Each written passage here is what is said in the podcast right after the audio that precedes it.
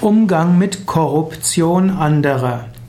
Korruption sollte man nicht dulden. Korruption sollte man nicht erlauben. Aus gutem Grunde ist einer der fünf Yamas, also eine der fünf grundlegenden ethischen Empfehlungen im Yoga, Aparigraha, Unbestechlichkeit. Wenn du von einer Korruption hörst, dann solltest du, du diese melden bei der Polizei oder bei der entsprechenden Institution, die für die Bekämpfung der Korruption zuständig ist. Man muss natürlich verstehen, was ist Korruption. Korruption im eigentlichen Sinne heißt, dass jemand persönliche Vorteile bekommt, um im Namen einer Institution dem anderen einen umso größeren Gegenwert zu geben. Korruption ist nicht, wenn man selbst etwas bekommt und dann selbst etwas gibt.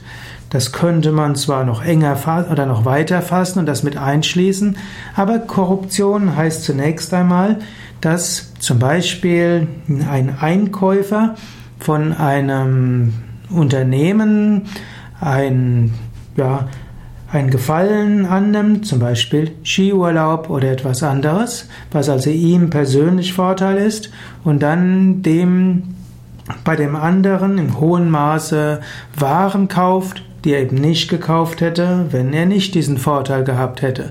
Er hat also im Namen seiner Firma dem anderen Unternehmen eine, einen großen Vorteil gegeben und hat persönlich selbst einen Vorteil bekommen. Das ist Korruption. Oder wenn ein Politiker von einem Unternehmer eine, ja, sich etwas geben lässt, zum Beispiel kostenlose Hausrenovierung und dafür diesem Unternehmen im Stadtrat da, oder dafür sorgt, dass im Stadtrat für das Unternehmen abgestimmt wird. Also er kriegt zum Beispiel eine Baugenehmigung oder er kriegt eine Ausnahme von irgendwelchen Emissionsgesetzen und so weiter. Das ist also Korruption. Diese Korruption sollte man nicht dulden, man sollte sie nicht decken, man sollte sie sicherlich nicht begehen und man sollte sich ganz sicher nicht bestechen lassen. Korruption wird aber auch noch in einem anderen Kontext verwendet. Man sollte sich nicht korrumpieren lassen im Sinne von, dass man einen Vorteil annimmt und dann ethisch nicht mehr so streng ist. Man könnte auch sagen, man lässt sich selbst korrumpieren, man, indem man sich kaufen lässt. Äh, ein Beispiel, was jetzt nicht Bestechlichkeit im engeren Sinne ist, was man trotzdem als Korruption bezeichnen kann. Also zum Beispiel, jemand will ein Yoga-Zentrum eröffnen. Er will ein spirituelles Yoga-Zentrum eröffnen und er will es mit äh, indischen ja, Gemälden dort einrichten.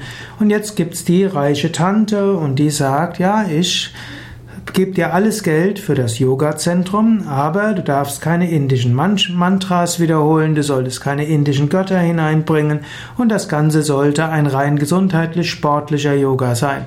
Wenn du mir versprichst, auf die Spiritualität zu verzichten, dann zahle ich dir das Yoga-Zentrum.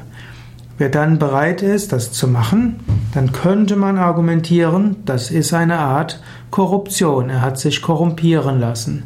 Es ist keine Korruption im engeren Sinne, aber vom Yoga-Standpunkt her wäre das auch ein Verstoß gegen Aparigraha.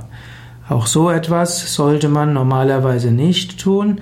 Man sollte sich nicht korrumpieren lassen, aber das Allerwichtigste ist, die echte Korruption sollte man weder veranlassen, noch äh, sich selbst erlauben, noch in der Gegenwart und noch bei anderen dulden.